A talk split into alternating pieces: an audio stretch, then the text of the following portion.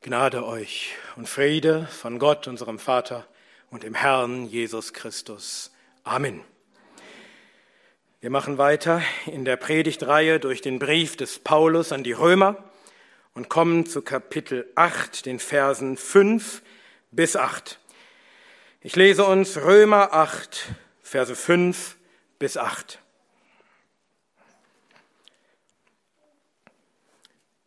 Hört das Wort des Herrn. Denn die, die nach dem Fleisch sind, sinnen auf das, was des Fleisches ist. Die aber, die nach dem Geist sind, auf das, was des Geistes ist. Denn die Gesinnung des Fleisches ist der Tod, die Gesinnung des Geistes aber Leben und Frieden.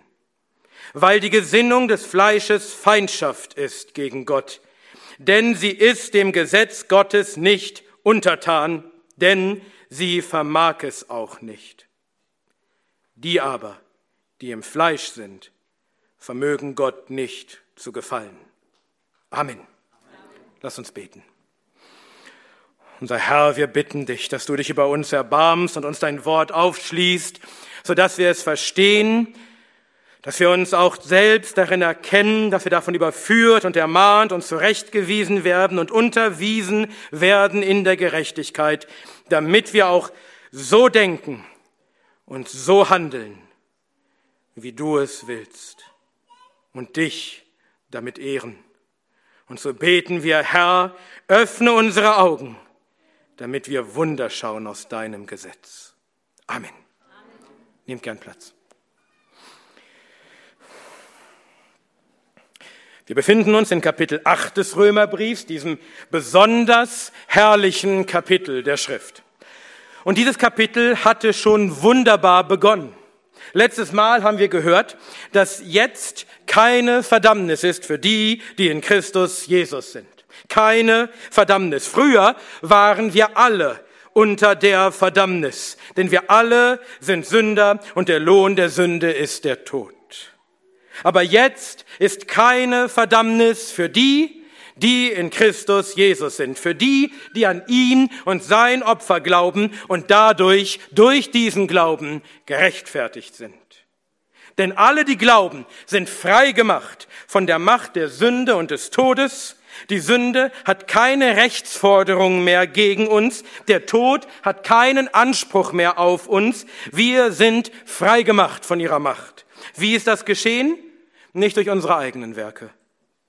Es war für uns unmöglich, durch Gesetzeswerke gerecht zu werden vor Gott, denn unser Fleisch hat keine Kraft, das Gesetz zu halten, denn wir sind alle Sünder. Also musste Gott selbst handeln, um das Unmögliche zu tun. Das Unmögliche, Sünder wie uns gerecht zu sprechen. Und er tat es, indem er seinen eigenen Sohn sandte. Nicht in Gleichgestalt des seligen Gottes, die doch eigentlich seine Gestalt ist, sondern in Gleichgestalt des Fleisches der Sünde. Christus wurde Mensch. Er machte sich selbst zu nichts, indem er Knechtsgestalt annahm. Und er kam als Opfer für die Sünde. Gott verurteilte an ihm in seinem Fleisch die Sünde, indem er die Sünden der Welt auf ihn, auf seinen Sohn legte, als dem Lamm Gottes und ihn zerschlug am Kreuz. Und Christus litt all dies an unserer Stadt, für unsere Sünden, als unser Stellvertreter, damit die Rechtsforderung des Gesetzes in uns erfüllt würde, nämlich, dass wir alles tun müssen, was das Gesetz gebietet und dass wir bestraft werden für alle Übertretungen. Diese Rechtsforderung, sie wurde in uns erfüllt, indem nämlich Christi Gehorsam gegenüber allem, was das Gesetz sagt, uns zugerechnet wird und wir damit vor Gott so stehen, als hätten wir das Gesetz vollkommen getan und indem uns Christi sühnendes Sterben zugerechnet wird. Als er starb für unsere Sünden, um unsere Strafe zu tragen und wir damit vor Gott so stehen, als hätten wir für all unsere Sünden gesühnt, als hätte, hätten wir die Strafe erhalten für unsere Übertretungen. Und dies gilt für uns, die wir nicht nach dem Fleisch, sondern nach dem Geist wandeln. Die wir nicht auf unsere eigenen Werke und unsere eigene Gerechtigkeit vertrauen, sondern allein auf Christum. Und hier schreibt Paulus nun weiter, Vers 5. Denn die, die nach dem Fleisch sind, sinnen auf das, was des Fleisches ist. Die aber, die nach dem Geist sind, auf das, was des Geistes ist. Paulus hat in dem Vers zuvor unterschieden zwischen denen, die nach dem Geist wandeln und denen, die nach dem Fleisch wandeln. Und nun führt er weiter aus, was diese beiden Arten von Menschen voneinander unterscheidet.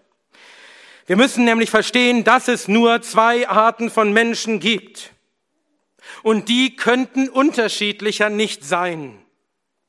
Entweder du bist nach dem Fleisch oder du bist nach dem Geist.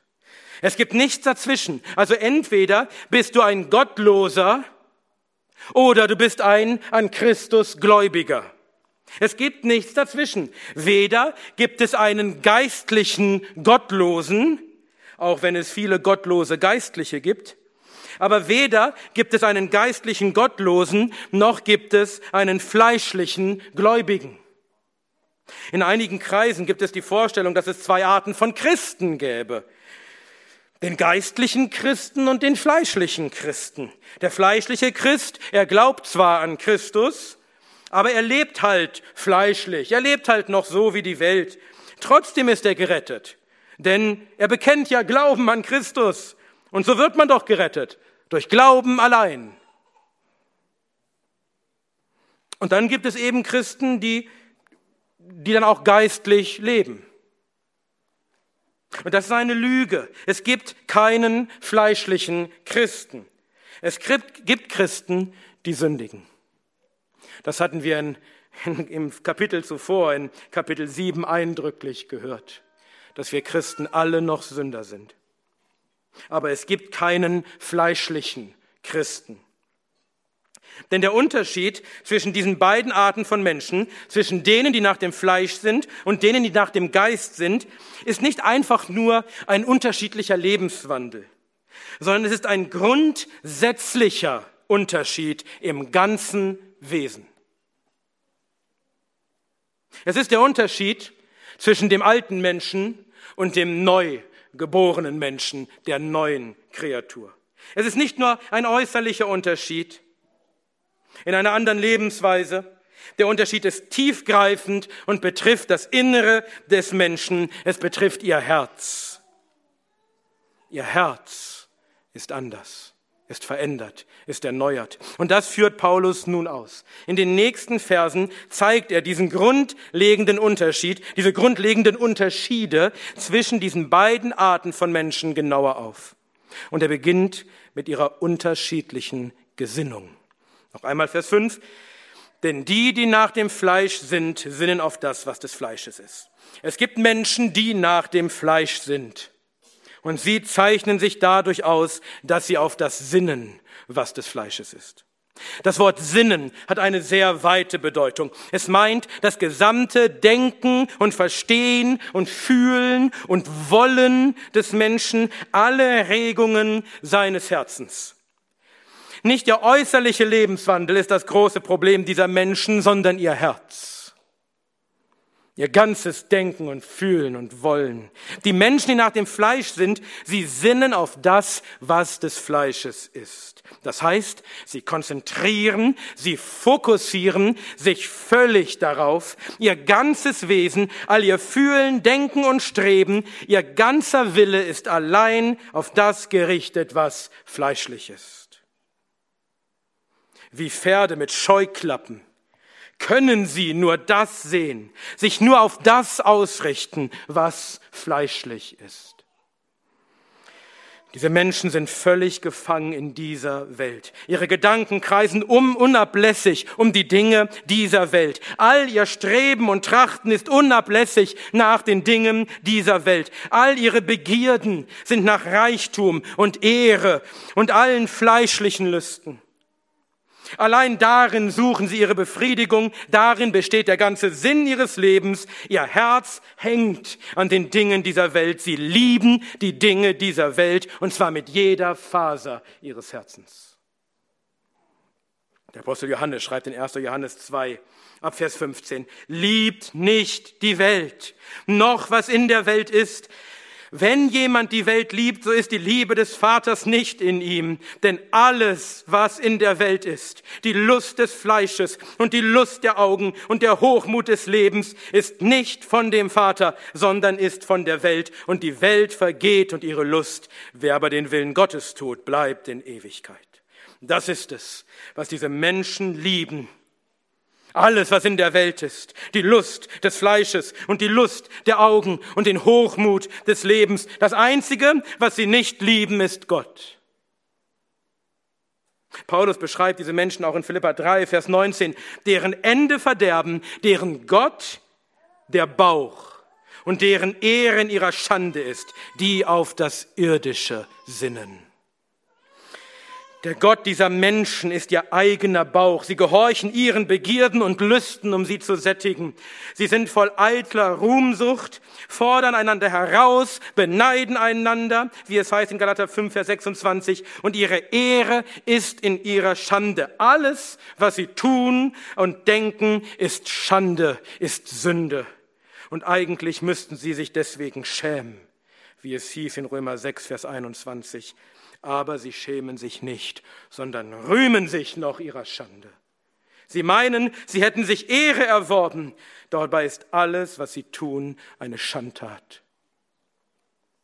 Aber wie die Pharisäer im Gleichnis, wie der Pharisäer im Gleichnis Jesu von dem Pharisäer und dem Zöllner im Tempel in Lukas 18 sind diese Menschen hochmütig. Sie denken hoch von sich selbst denken hoch von ihren Werken, von ihren Schandtaten. Sie vertrauen auf sich selbst, dass sie gerecht seien. Und sie verachten andere Menschen. Sie sind überheblich. Sie erhöhen sich selbst. Und wie in dem Gleichnis müssen diese Menschen nicht offen gottlos sein. Es geht hier nicht nur um bekennende Atheisten. Nein, diese Menschen können wie der Pharisäer sehr religiöse Menschen sein, die in die Kirche gehen und sich üben in frommen Werken, im Beten und Fasten und Spenden, die wirklich denken, sie sind heiliger und frommer als die anderen. Und doch sinnen sie in Wahrheit nur auf das, was des Fleisches ist. Und ihr Gott ist allein ihr Bauch. Sie sinnen auf den Hochmut des Lebens und auf ihre eigene Ehre. Sie sind wirklich diese willigen Sklaven der Sünde, von denen Paulus in den Kapiteln zuvor geschrieben hatte. Die Sklaven der Unreinheit und Gesetzlosigkeit, die nur zu gern ihre Glieder der Sünde als Werkzeuge und Waffen zur Verfügung stellen. Und so waren wir alle. Wir haben keinen Grund, überheblich zu sein und auf diese Menschen herabzublicken, denn so waren wir alle. Das ist der Zustand aller Menschen von Natur aus, von ihrer Geburt an, seit dem Sündenfall. Wie Paulus bereits geschrieben hatte in Römer 3, dass alle Menschen unter der Sünde sind. Dass da kein Gerechter ist, auch nicht einer. Keiner, der verständig ist. Keiner, der Gott sucht. Keiner, der Gutes tut, auch nicht einer. Und dass aus Gesetzeswerken kein Fleisch vor Gott gerechtfertigt werden wird. Das ist der Zustand aller Menschen. Aber Gott sei Dank geht der Vers noch weiter. Vers 5, denn die, die nach dem Fleisch sind, sind, sinnen auf das, was des Fleisches ist. Die aber, die nach dem Geist sind, auf das, was des Geistes ist. Wieder so ein gesegnetes Aber. Die aber, die nach dem Geist sind. Ja, da sind die Menschen, die nach dem Fleisch sind und auf das Sinnen, was des Fleisches ist. Aber da gibt es noch eine andere Art von Menschen nämlich die, die nach dem Geist sind. Und sie zeichnen sich durch ein anderes Sinnen aus, denn sie sinnen auf das, was des Geistes ist. Das Sinnen dieser beiden Arten von Menschen unterscheidet sich also, und zwar grundsätzlich. Es ist einander völlig entgegengesetzt. Die einen sinnen auf das, was des Fleisches ist, die anderen auf das, was des Geistes ist. Und das sind komplette Gegensätze. Wer sind diese Menschen, die nach dem Geist sind? Wir haben gesehen, wer die Menschen sind, die nach dem Fleisch sind, nämlich alle Menschen in ihrem natürlichen, verderbten Zustand. Aber wer sind die, die nach dem Geist sind? Das ist nichts Neues. Das hat Paulus schon mehrmals geschrieben. Es sind die an Christus Gläubigen. Es sind die Menschen, die gerechtfertigt worden sind durch Glauben, aus Gnaden, durch Glauben an Christus und sein sühnendes Blut. Es sind die, die befreit worden sind aus der Sklaverei der Sünde und von der verdammenden Macht des Gesetzes, indem sie mit Christus gestorben sind und mit ihm auferstanden sind, um nun in Neuheit des Lebens zu wandeln, um nun Gott zu leben in Christus. Christus Jesus. Es sind die, in deren Herzen die Liebe Gottes ausgegossen ist durch den Heiligen Geist, den sie empfangen haben, der in ihre Herzen gegeben ist, mit denen sie versiegelt wurden, als sie gläubig wurden. Sie sind nicht mehr nach dem Fleisch. Die, die glauben an Christus, sind nicht mehr nach dem Fleisch, sie sind nach dem Geist. Denn der Geist ist in, in sie gegeben. Und das bedeutet eine radikale und vollständige Veränderung ihres ganzen Wesens, ihrer ganzen Identität. Sie sind nun nicht mehr in Adam, sondern in Christus. Ihr altes Ich ist gestorben und sie sind auferstanden zum Wandel in Neuheit des Lebens. Sie sind eine neue Kreatur. Ihr ganzes Herz, ihr ganzes Wesen wurde grundlegend verändert. Sie sind eine neue Schöpfung in der nun der Geist wohnt. Wie Christus sagt in Johannes 3, Vers 6, was aus dem Fleisch geboren ist, ist Fleisch, und was aus dem Geist geboren ist, ist Geist. Weil diese Menschen nun nicht mehr nach dem Fleisch, sondern nach dem Geist sind und immer mehr verwandelt werden durch den Geist, um Christus ähnlicher zu werden. Darum sinnen sie nun auch nicht mehr auf das, was des Fleisches ist, sondern auf das, was des Geistes ist. Ihre Gedanken und Begierden sind nicht mehr nach den Lüsten der Welt. Wie es heißt in Galater 5, Vers 24, die aber des Christus sind, haben das Fleisch gekreuzigt, samt den Leidenschaften und den Begierden. Die Welt bedeutet ihnen nichts mehr. Sie sind diesen Dingen gestorben, denn sie haben verstanden, dass die Welt vergeht und ihre Lust. Deswegen haben sie nicht mehr ihre Lust an der Welt, sondern an Gott und seinen Willen zu tun, damit sie bleiben in Ewigkeit.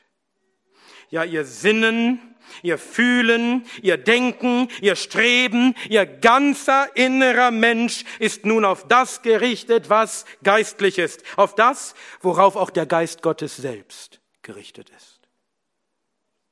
Sie wollen jetzt das, was Gott will was der Geist will. Nämlich sind sie gerichtet auf alles, was Christus verherrlicht. Wie Christus sagt von dem Geist in Johannes 6, Vers 14, er wird mich verherrlichen. Und, und wir sind gerichtet auf alles, was gehört zum Wandel in Neuheit des Lebens, zum Leben für Gott in Christus Jesus, nämlich darauf, den Willen Gottes zu tun und seine Gebote zu halten und dadurch Christus zu verherrlichen wie wir schon mehrmals gelesen hatten, was Gott sagt von seinem Geist in Hesekiel 36, Vers 27, und ich werde meinen Geist in euer Inneres geben und ich werde bewirken, dass ihr in meinen Satzungen wandelt und meine Rechte bewahrt und tut.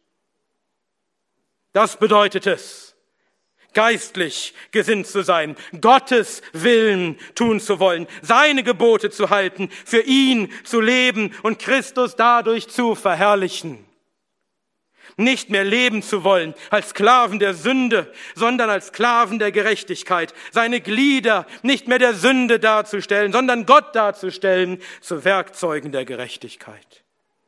wie es auch heißt in Hebräer 9, Vers 14, wie viel mehr wird das Blut des Christus, der durch den ewigen Geist sich selbst ohne Flecken Gott geopfert hat, eure Gewissen reinigen von toten Werken, um dem lebendigen Gott zu dienen.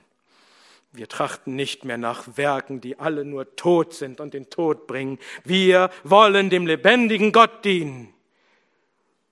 Seht ihr, Gott rechtfertigt niemanden, den er dann nicht auch, dem er dann nicht auch seinen Geist gibt, den er dann nicht auch heiligt, indem er dann nicht auch durch den Geist eine geistliche Gesinnung schafft, die nun ihm, Gott, dienen will.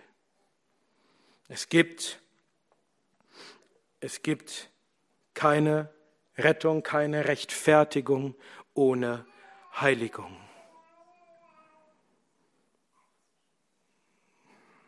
Und diese beiden unterschiedlichen Gesinnungen, die Gesinnung nach dem Fleisch und die Gesinnung nach dem Geist, sie zeigen sich dann auch in unterschiedlichen Früchten.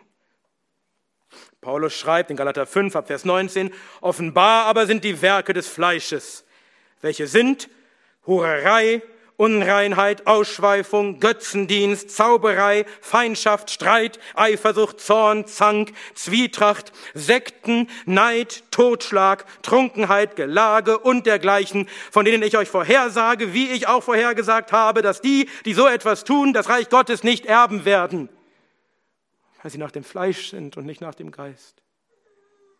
Und weiter, die Frucht des Geistes aber ist Liebe. Freude, Friede, Langmut, Freundlichkeit, Gütigkeit, Treue, Sanftmut, Enthaltsamkeit. Gegen solche Dinge gibt es kein Gesetz. Die Frucht des Geistes tut das, was dem Gesetz entspricht. An ihren Werken, an ihren Früchten erkennt man die Gesinnung, erkennt man das Herz eines Menschen.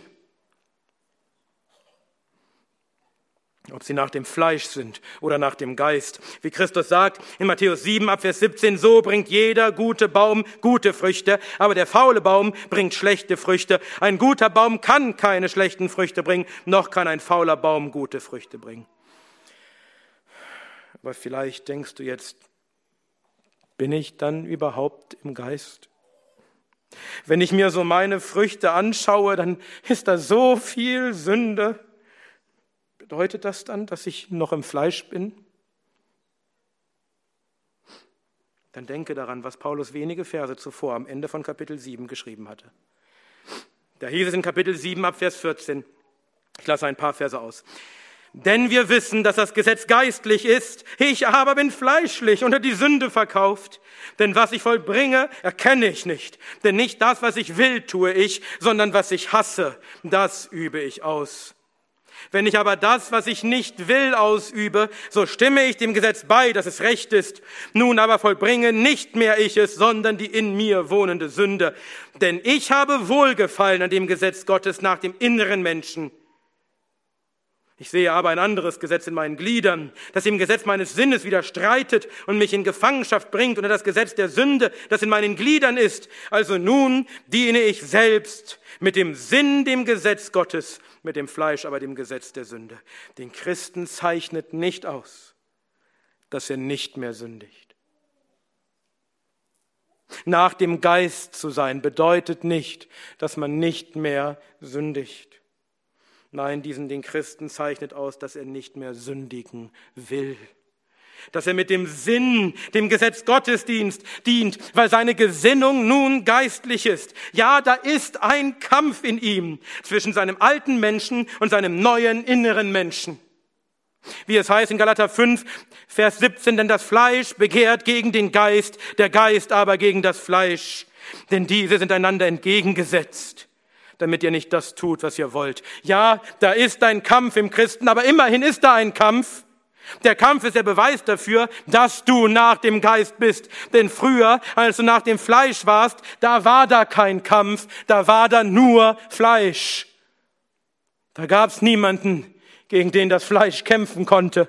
Aber jetzt hat Gott seinen Geist in dein Inneres gegeben und er hat dich erneuert nach dem inneren Menschen. Er hat dein Herz erneuert, dir eine neue Gesinnung gegeben, sodass du nun mit dem Sinn, dem Gesetz Gottes dienst, auch wenn du noch so oft in Sünde fällst, dass du schier verzweifeln könntest. Aber du hast den Geist und er kämpft gegen das Fleisch. Das heißt natürlich nicht, dass du dich auf diesem Zustand dann einfach ausruhen kannst. Wie es weiter heißt in Galater 5 ab Vers 16. Ich sage aber, wandelt im Geist. Und ihr werdet die Lust des Fleisches nicht vollbringen, denn das Fleisch begehrt gegen den Geist, der Geist aber gegen das Fleisch, denn die sind einander entgegengesetzt, damit ihr nicht das tut, was ihr wollt. Vers 24, die aber des Christus sind, haben das Fleisch gekreuzigt samt den Leidenschaften und den Begierden. Wenn wir durch den Geist leben, so lasst uns auch durch den Geist wandeln. Ja, natürlich, wenn in dir doch dieser Kampf ist, wenn doch der Geist in dir ist, der streitet gegen dein Fleisch, ja, dann führe du diesen Kampf auch. Dann gib dich nicht damit zufrieden, ein fleischlicher Christ zu sein, denn das gibt es nicht. Kämpfe gegen das Fleisch und seine Lust und seine Leidenschaften und seine Begierden. Denn du wirst diesen Kampf gewinnen. Du wirst den Sieg davontragen, denn der Geist Gottes kämpft mit dir. Du wirst niemals sündlos sein in diesem Leben, aber am Ende wirst du verherrlicht werden. Calvin schreibt hierzu.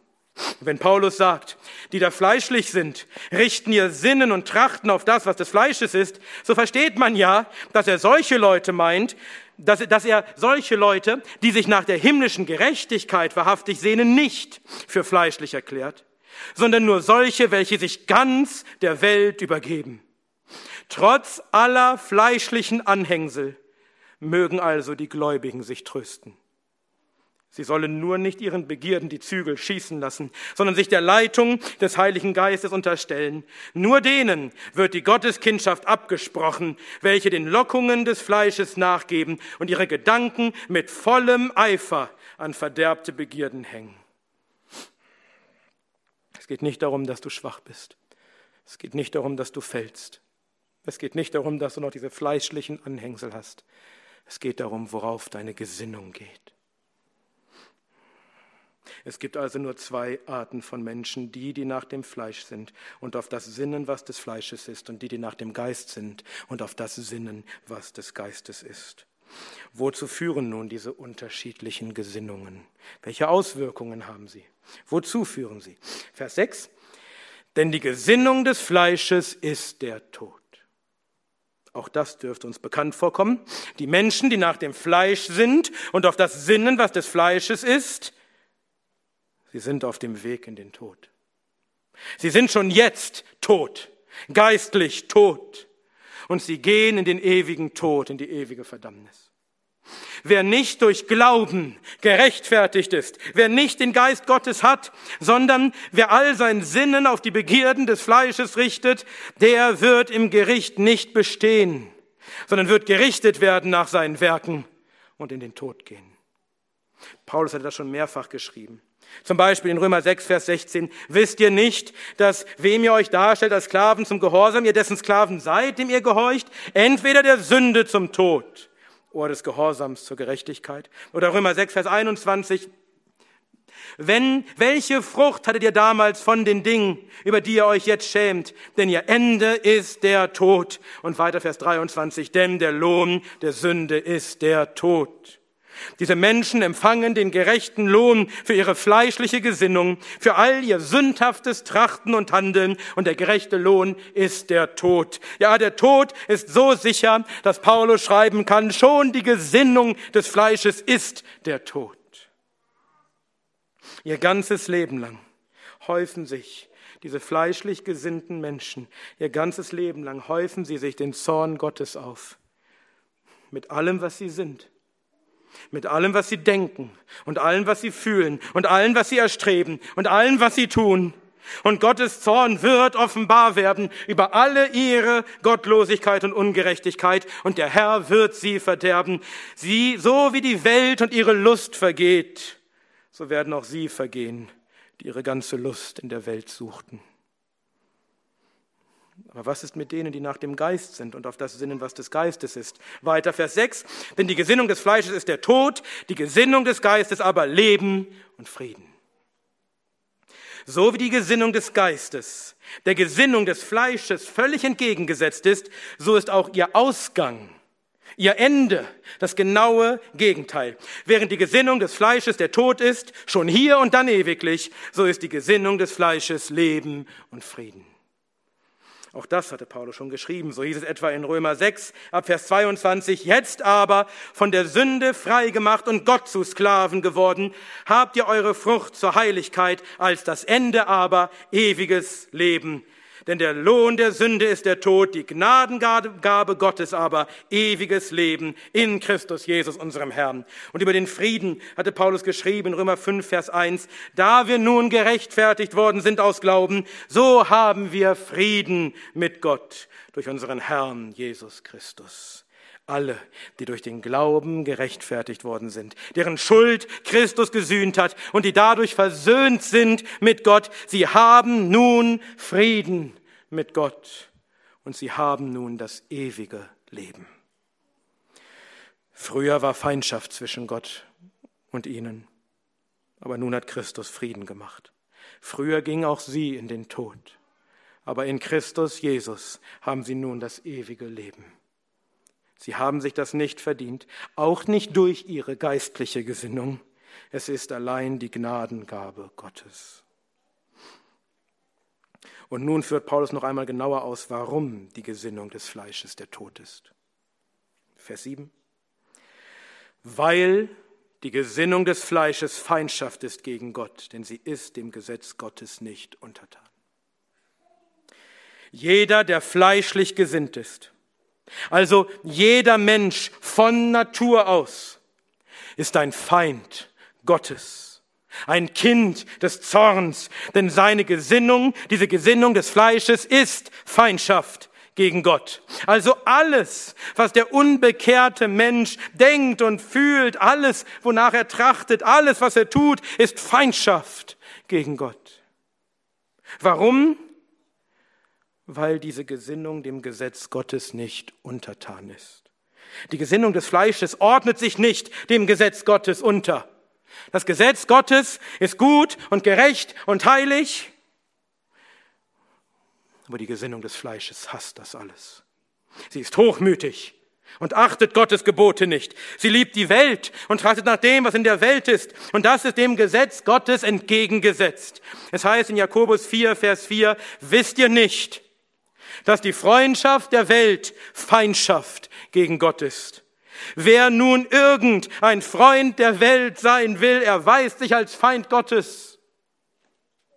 Wer dem Gesetz Gottes nicht untertan ist, sondern nach den Dingen strebt dieser Welt, nach all den Dingen, die Gottes Gesetz zuwiderlaufen, der ist damit auch Gott nicht untertan, sondern lehnt sich gegen Gott auf. Er ist ein Feind Gottes. Und Gott ist sein Feind. Du stellst dich gegen Gott und seine Gebote, dann wird sein Angesicht auch gegen dich gerichtet sein.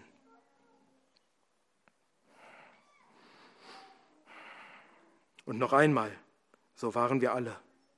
Vor unserer Bekehrung waren wir alle Freunde der Welt und damit Feinde Gottes. Wie wir gehört hatten in Römer 5 ab Vers 10. Denn wenn wir, da wir Feinde waren, mit Gott versöhnt wurden durch den Tod seines Sohnes. Oder wie Paulus schreibt in Kolosser 1, Vers 21, und euch, die ihr einst entfremdet und Feinde wart nach der Gesinnung in den bösen Werken. Wir alle waren einst Feinde Gottes nach der Gesinnung, also nach allem, weil wir, was wir dachten und wollten. Und unsere ganze, unser ganzes Wesen war Gott entgegengesetzt. Unsere Gesinnung war dem Gesetz Gottes nicht untertan. Wir hassten sein Gesetz und diese gottesfeindliche und gesetzesfeindliche Gesinnung, sie äußerte sich dann auch in bösen Werken, indem wir Gottes Gesetz, das wir so hassten und dem wir nicht untertan sein wollten, indem wir es auch übertraten und gegen Gott, unseren Feind, sündigten. Und selbstverständlich ist eine solche Gesinnung der Tod. Wie könnte es anders sein? Was erwartest du, wenn du ein Feind Gottes bist, wenn du gegen sein Gesetz streitest, dass du etwa gewinnen wirst? Dass du mit dem Leben davonkommen wirst? Gott spricht in Sprüche 8, Vers 36, wer aber an mir sündigt, tut seiner Seele Gewalt an. Alle, die mich hassen, lieben den Tod. Du bist ein Feind Gottes, du hast ihn und sein Gesetz mit deiner ganzen Gesinnung, mit jeder Faser deines Herzens, dann liebst du den Tod und du wirst bekommen, was du liebst. So sind alle Menschen, die nicht an Christus glauben, die nicht nach dem Geist, sondern nach dem Fleisch sind. Sie sind völlig verdorben. Da ist nicht nur keiner, der Gutes tut, da ist nicht einmal einer, der Gutes tun will. Mit ihrer ganzen Gesinnung hassen sie Gott und sind seine Feinde. Der evangelische Theologe Karl August Dexel schrieb im 19. Jahrhundert, nur wer durch Gottes Wort und Geist erkannt hat, wie sein Eigenfleisch voll Empörung und Widerspruch gegen alle Sachen Gottes ist, gibt dem Apostel recht und pflichtet Luther bei, der von der Frau Vernunft sagt, dass sie Gott nicht fürchtet, ihn nicht liebt, ihm nicht vertraut, sondern ihn frei dahin ohne alle Scheu verachtet sich weder an sein Treuen noch Verheißen kehrt. Dazu hat sie weder Lust noch Liebe zu seinem Wort und Willen, sondern murret und schnurret, zürnet und poltert, sonderlich, wenn es übel zugeht, da wieder. Summa, sie ist Gottes ärgste Feindin.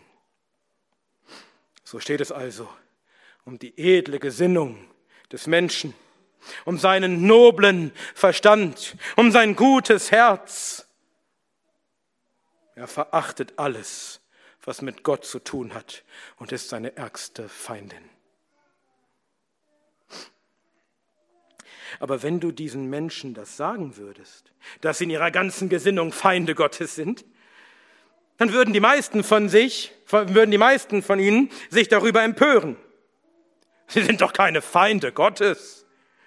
Sie gehen vielleicht sogar in die Kirche, lesen sogar in der Bibel, beten sogar. Wie kannst du da sagen, dass sie Feinde Gottes wären? Der schottische Prediger Robert Haldane beschreibt es so. Solche Menschen hassen die Heiligkeit Gottes, seine Gerechtigkeit, seine Souveränität und sogar seine Barmherzigkeit in der Weise, in der sie ausgeübt wird. Menschen dieses Charakters haben jedoch keine Ahnung, dass sie Gott hassen. Nein, viele von ihnen bekennen ihn zu lieben, aber Gottes Zeugnis ist, dass sie seine Feinde sind. Und sein Zeugnis ist gegen das Zeugnis aller Menschen zu werten. Das heißt aber nicht, dass die Menschen nicht auch glauben können, dass sie Gott lieben. Aber es ist nicht der wahre Gott, den sie betrachten, sondern ein Gott ihrer eigenen Vorstellung. Ein Gott voller Barmherzigkeit und daher ein ungerechter Gott, während sie den gerechten Gott und den Erlöser verabscheuen, der der Gott der Heiligen Schrift ist. Das schrieb er schon vor 200 Jahren, vor über 200 Jahren und es gilt heute genauso. Aber die Menschen sind in ihrer fleischlichen Gesinnung nicht nur Feinde Gottes, es ist sogar noch schlimmer. Denn der Vers geht noch weiter, Vers 7, weil die Gesinnung des Fleisches Feindschaft ist gegen Gott denn sie ist dem Gesetz Gottes nicht untertan, denn sie vermag es auch nicht. Die Gesinnung des Fleisches ist nicht nur dem Gesetz Gottes nicht untertan, sie vermag es auch nicht. Sie ist völlig unfähig dazu. Sie kann dem Gesetz Gottes gar nicht untertan sein. Sie kann gar nicht anders, als Gottes Feindin zu sein.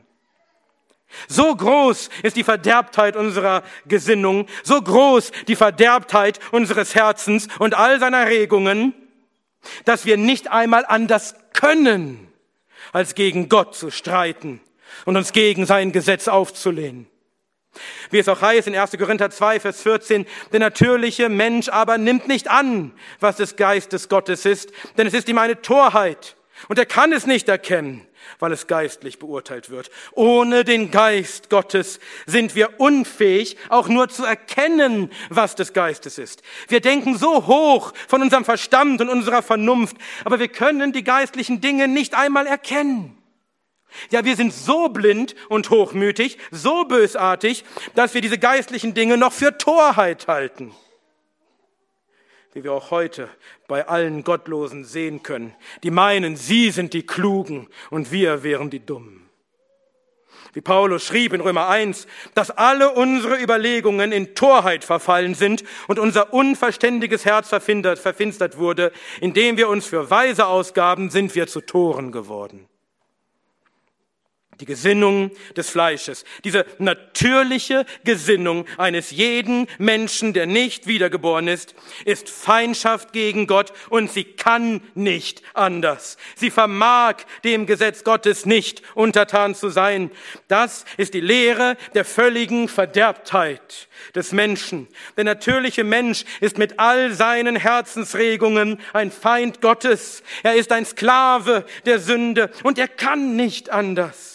Er kann sich dem Gesetz Gottes gar nicht unterordnen. Er kann nicht tun, was Gott gebietet. Er kann nicht kein Feind Gottes sein. Er ist unfähig dazu. Seine Gesinnung, sein Herz, sein ganzes Denken und Wollen ist unfähig dazu, Gott zu lieben und ihm zu gehorchen. Wo ist nun der freie Wille des Menschen? Hier steht es schwarz auf weiß, der natürliche Mensch, der nicht wiedergeboren ist aus Wasser und Geist, der nicht gerechtfertigt worden ist durch den Glauben, der nicht den Geist empfangen hat, er kann mit seiner ganzen Gesinnung, mit all seinem Wesen nicht anders, als dem Gesetz Gottes zu widerstreben und ein Feind Gottes zu sein. Es ist ihm gar nicht möglich sich anders zu verhalten. Und was ist das für eine falsche und hochmütige Lehre vom freien Willen des Menschen? Dass er sich in den Dingen, die das Heil angehen, frei entscheiden könne, dass er sich für oder je gegen Christum entscheiden könne. Und wie viele kämpfen für diese falsche Lehre? Ständig sehe ich das. Heute Mittag habe ich es wieder gesehen. Ständig geht es irgendwie eine neue Predigt oder ein neues Buch oder einen neuen, Podcast gegen die kalvinistische Lehre, die ja so böse ist, dass sie dem Menschen sogar den freien Willen abspricht. Welch ein Frevel.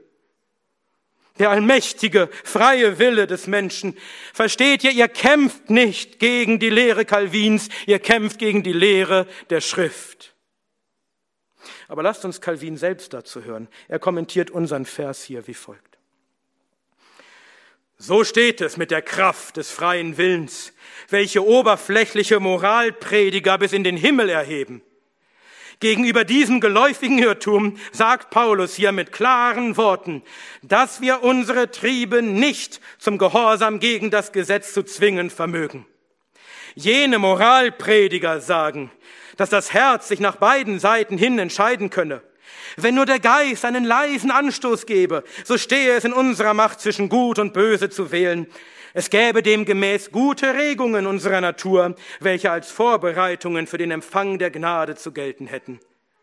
Paulus dagegen verkündet, dass unser Herz von Härtigkeit und ungezähmten Widerspruchsgeist strotzt so dass es natürlicherweise nie bereit sein wird, sich dem Joch des Herrn zu beugen.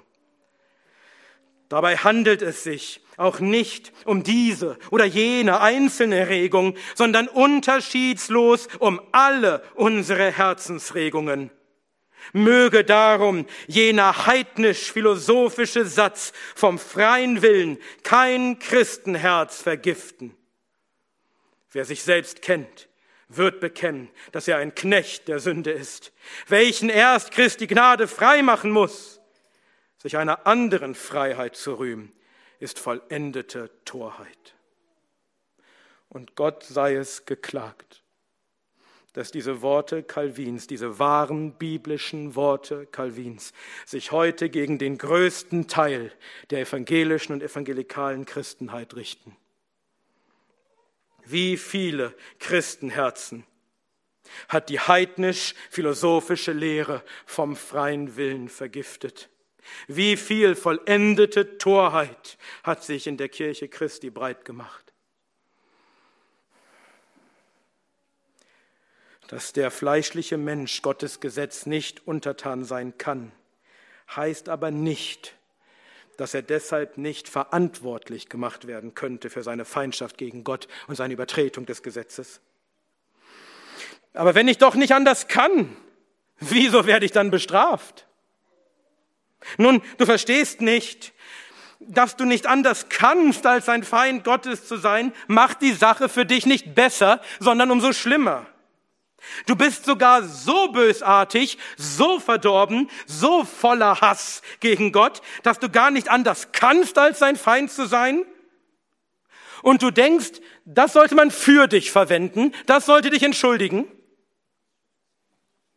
Niemand zwingt dich, dich gegen Gott aufzulehnen, sondern du handelst nach deinen eigenen Begierden. Du tust genau das, was dein böses Herz will. Denn es will sich Gott nicht unterordnen. So böse ist dein Herz, dass es darin nicht einmal das Vermögen gibt, Gott untertan sein zu wollen. Du bist ein böser Mensch und deshalb kann deine Gesinnung nicht anders als Feindschaft zu sein gegen Gott.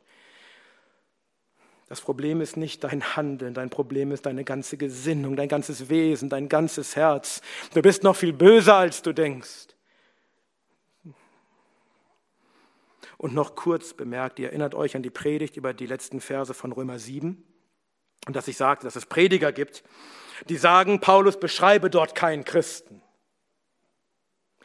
Paulus schreibt dort, dass dieser Mensch, von dem er schreibt, dem Gesetz Gottes beistimmt, dass es recht ist und mit dem Sinn dem Gesetz Gottes dient. Aber hier wenige Verse weiter, und damals gab es keine Kapitelunterbrechungen, wenige Verse weiter schreibt Paulus doch, dass der natürliche Mensch dem Gesetz nicht untertan ist und es nicht einmal sein kann. Die Gesinnung des fleischlichen Menschen ist Feindschaft gegen Gott und Rebellion gegen sein Gesetz. Nur der geistliche Mensch hat Freude am Gesetz Gottes und liebt seine Gebote. Noch einmal ein Beweis, dass es sich in Römer 7 um einen Christen handelt. Und nun fügt Paulus noch hinzu, Vers 8, die aber, die im Fleisch sind, vermögen Gott nicht zu gefallen. Ja, selbstverständlich vermögen die, die im Fleisch sind, Gott nicht zu gefallen. Wie sollten sie auch? Wir haben ja gehört, wie sie sind. Sie sind ja mit ihrer ganzen Gesinnung in Feindschaft gegen ihn. Wie sollten sie ihm da gefallen können? Sie sind seine Feinde. Also ist er auch ihr Feind. Auf ihnen ist nicht sein Wohlgefallen. Auf ihnen ist sein Zorn wegen all ihrer Gottlosigkeit und Ungerechtigkeit, wegen all ihrer Auflehnung gegen ihn und sein heiliges Gesetz. Diese Menschen sind ja deshalb nach dem Fleisch, weil sie nicht den Geist empfangen haben. Und sie haben den Geist deshalb nicht empfangen, weil sie nicht glauben an Christus. Und es heißt in Hebräer 11, Vers 6, ohne Glauben aber ist es unmöglich, ihm wohl zu gefallen. Wer nicht glaubt an den Sohn, kann tun, was er will. Er kann mit allen seinen Werken Gott nicht gefallen. Es ist unmöglich. Selbst wenn er Werke tut, die an sich gut sind und Gottes Geboten entsprechen, er tut sie ja doch in einer Gesinnung der Feindschaft gegen Gott. Es heißt in Sprüche 15, Vers 8, das Opfer der Gottlosen ist dem Herrn ein Gräuel. Und Amos 5, Vers 21, hier spricht Gott, ich hasse, ich verschmähe eure Feste und eure Festversammlungen mag ich nicht riechen. Denn wenn ihr mir Brandopfer und eure Speisopfer opfert, habe ich kein Wohlgefallen daran, und das Friedensopfer von eurem Mastvieh mag ich nicht ansehen. Tu den Lärm deiner Lieder von mir weg, und das Spiel deiner Hafen mag ich nicht hören. Diese Menschen taten Dinge, die Gott forderte, die seinem Gesetz entsprachen, und dennoch hatte Gott kein Wohlgefallen daran, sondern sie waren ihm verhasst, weil diese Menschen nicht glaubten, weil ihre ganze Gesinnung selbst in ihren vorgeblich guten Taten, gesetzestreuen Taten Feindschaft war gegen Gott. Das heißt in Hebräer 11, Vers 4, durch Glauben brachte Abel Gott ein vorzüglicheres Opfer dar als kein, durch das er Zeugnis erlangte, dass er gerecht war, wobei Gott Zeugnis gab zu seinen Gaben, und durch diesen redet er noch, obgleich er gestorben ist. Kain und Abel brachten beide ein Opfer dar, aber Gott sah das Opfer Abels an und das Opfer Kains nicht. Er hatte kein Wohlgefallen an dem Opfer von Kain. Warum? Weil Kain nicht im Glauben opferte, Abel aber opferte im Glauben. Ohne Glauben ist es unmöglich, Gott zu gefallen. Noch einmal Robert Haldane. Wenn der Mensch, der nicht wiedergeboren ist, Gott nicht gefallen kann, dann muss jede Handlung des Sünders vor dem Glauben Gott missfallen. Eine Handlung kann an sich materiell gut sein.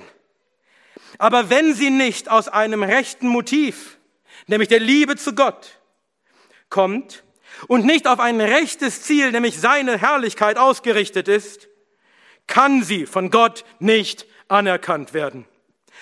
Bevor die Dienste eines Menschen annehmbar sein können, muss seine Person angenommen werden. Ohne Glauben ist es unmöglich, Gott zu gefallen. Du musst erst glauben. Du musst erst den Geist haben, damit du irgendetwas tun kannst, was Gott wohlgefällt. Denn alles andere, was du sonst tun magst, tust du in fleischlicher Gesinnung und aus Feindschaft gegen Gott. Mag es auch äußerlich wie ein frommes Werk aussehen. Was können wir nun aus diesen Versen für uns mitnehmen? Nun, ich könnte euch auffordern, euch zu prüfen, ob ihr wirklich im Geist seid oder nicht vielleicht doch noch im Fleisch. Ich könnte Zweifel sehen, ob ihr wirklich den Geist habt. Aber dafür hat der Apostel diese Verse nicht geschrieben.